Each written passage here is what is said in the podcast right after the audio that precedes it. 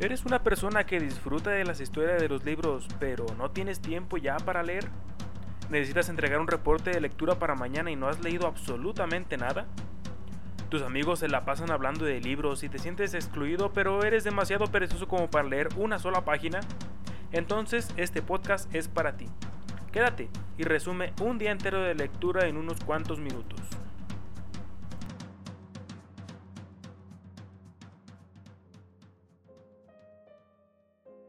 Como bien lo dice el título, estaremos hablando de El túnel, una obra escrita por Ernesto Sábato en 1948. Como generalidad es de decir que el tipo de narrador es el narrador protagonista. Su género es la novela psicológica y tiene una densidad de capítulos yo diría que baja ya que cada capítulo abarca entre 2 a 3 páginas nada más, teniendo un total de capítulos de 39. La obra comienza diciendo, bastará decir que soy Juan Pablo Castel, el pintor que mató a María Iribarner nos dice que solamente tiene ganas de contar la historia de su crimen ahora que se encuentra en la cárcel. Así que esta historia comienza en la primavera de 1956, en una exposición de arte, donde Juan Pablo presenta un cuadro llamado Maternidad. No nos da muchos detalles de este cuadro, más bien se centra en que arriba a la izquierda, a través de una ventanita, se veía una playa solitaria y una mujer que miraba al mar. De entre todos los presentes, solo hubo una mujer que le puso atención a aquel detalle del cuadro, pero esta desaparece entre la multitud. Nos dice Juan Pablo, los meses que siguieron solo pensé en ella. Se nos describe un poco la personalidad de Caste en el capítulo 4 y cómo es que odia a los críticos del arte y las conglomeraciones. Se la pasa pensando todos los días en las posibles variantes que podrían ocurrir cuando se encontrara con esta desconocida que tanto llamó su atención, acciones que podría tomar si se encontrase con ella, en tal o en cual parte hasta que cierto día se la encuentra caminando por la calle y todas sus posibles escenas que imaginaba pierden sentido, y lo único que se le ocurre hacer es seguirla hasta que entra en el edificio de una compañía. Él rompe el hielo preguntándole si ese es el edificio de la compañía tal, a pesar de que hay un cartel enorme que así lo afirma. Ella lo reconoce y se sonroja, mientras él comienza a decir cosas sobre que ya había pensado en ella y que quiere hablar sobre el cuadro. Ella dice que lo recuerda constantemente y después echa a correr como arrepentida. Él discurre un poco por las oficinas y espera encontrarla. Después, espera desde fuera y ve cómo todos los empleados de la compañía salen hasta que él se queda completamente solo. Él llega a su casa deprimido y pensando en todas las posibilidades de por qué no pudo encontrarla. El capítulo 9 comienza diciendo que al día siguiente él está esperando desde muy temprano afuera de las oficinas. Cuando por fin aparece ella, sin decir palabra la toma del brazo y se la lleva. Ella no pone mucha resistencia y cuando por fin llegan a una plaza él le dice que la necesita mucho. Ella no entiende para qué puede necesitarla si él es un gran artista y ella es una simple empleada. Él le grita que la necesita y ella le pregunta para qué. En efecto, él no sabía para qué, solo sabía necesitarla. Por lo pronto sé que es algo vinculado con la escena de la ventana, le dice. Se pone a hablar sobre arte, el cuadro de maternidad y lo que puede significar. Ella le dice que no debería acercarse pues le hace mal a todos los que la rodean. Esa misma noche Juan Pablo no puede con su necesidad de verla y le llama para decirle que no ha dejado de pensar en ella. Ella le corresponde un poco. Él se pone romántico pero ella está ocupada y tiene que colgar. Ahora todo es color de rosa para Juan Pablo, él que estaba acostumbrado a verlo todo con odio y con asco. Al día siguiente él llama de nuevo y lo atiende una mujer que le dice que María ha salido al campo y que le dejó una carta. Él va para su casa y lo atiende un hombre ciego que se presenta como Allende, el esposo de María. Él le entrega la carta en la cual leemos Yo también pienso en usted. Allende le revela que se fue a la estancia y al campo que está en manos de Hunter, el primo de Allende. Castle se pone a pensar en los motivos que tiene María para hacerle llegar la carta por medio de su propio marido. Al volver a casa llama de nuevo para preguntar por el regreso de María y para pedir la dirección de la estancia y así enviar una carta. Pasan días hasta que recibe respuesta a su misiva en la que la mujer le dice que él se interpone entre ella y la soledad. Mientras espera su regreso, le escribe una carta en la que dice quererla.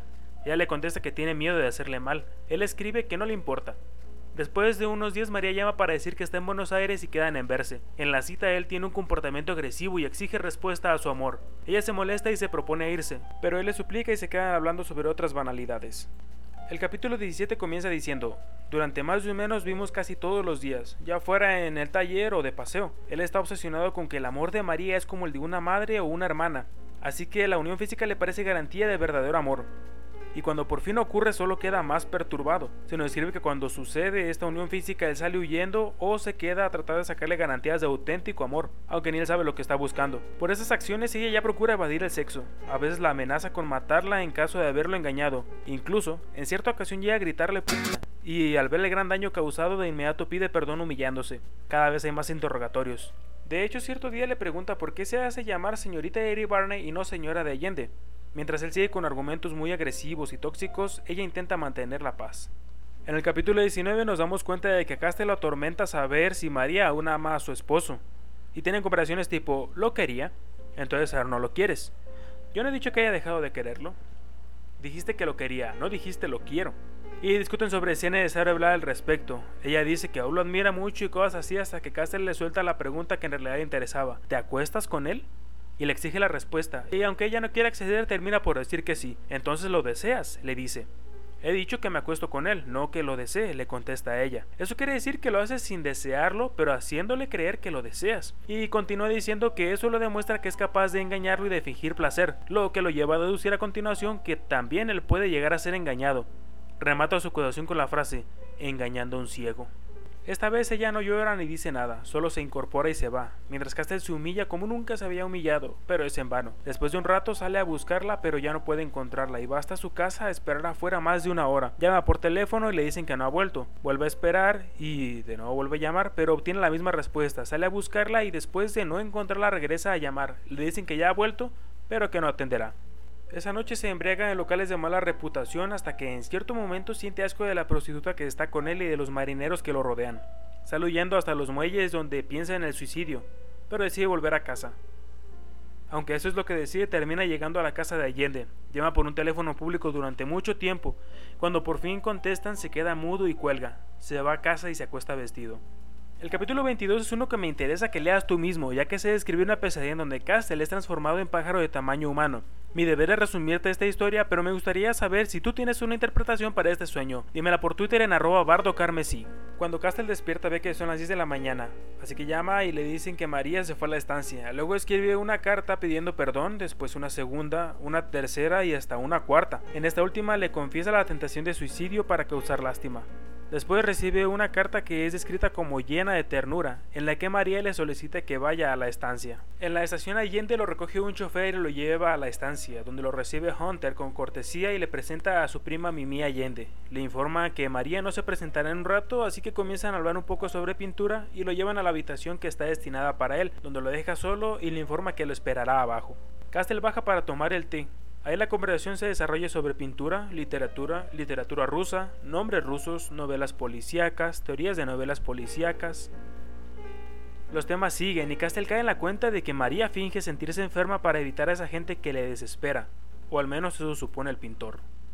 Cuando se levantan para caminar por el parque, María se acerca a ellos, le pregunta a nuestro protagonista si trajo las manchas y con esta excusa se separan de los otros dos. María parece más llena de vida, con más entusiasmo, más activa, pero lejos de producirle alegría a Castel, solo se entristece por nunca haber conocido esta faceta de ella. Caminan hasta llegar a una playa y se sientan sobre las rocas en silencio. ¿Cuántas veces, dice María, soñé compartir contigo este cielo? Después le explica que cuando vio a aquella mujer solitaria en la pintura supo que Castel era como ella, y desde entonces pensó en él día y noche e incluso se le ocurrió buscarlo, de modo que, cuando por fin se vieron cara a cara, fue tanto el impacto que solo pudo huir. Conforme atardece, Castel piensa en saltar al acantilado con ella, y cuando por fin está oscuro solo piensa en asesinarla mientras ella le cuenta algo que probablemente son confesiones, pero no lo sabemos porque Castel ya no la está escuchando.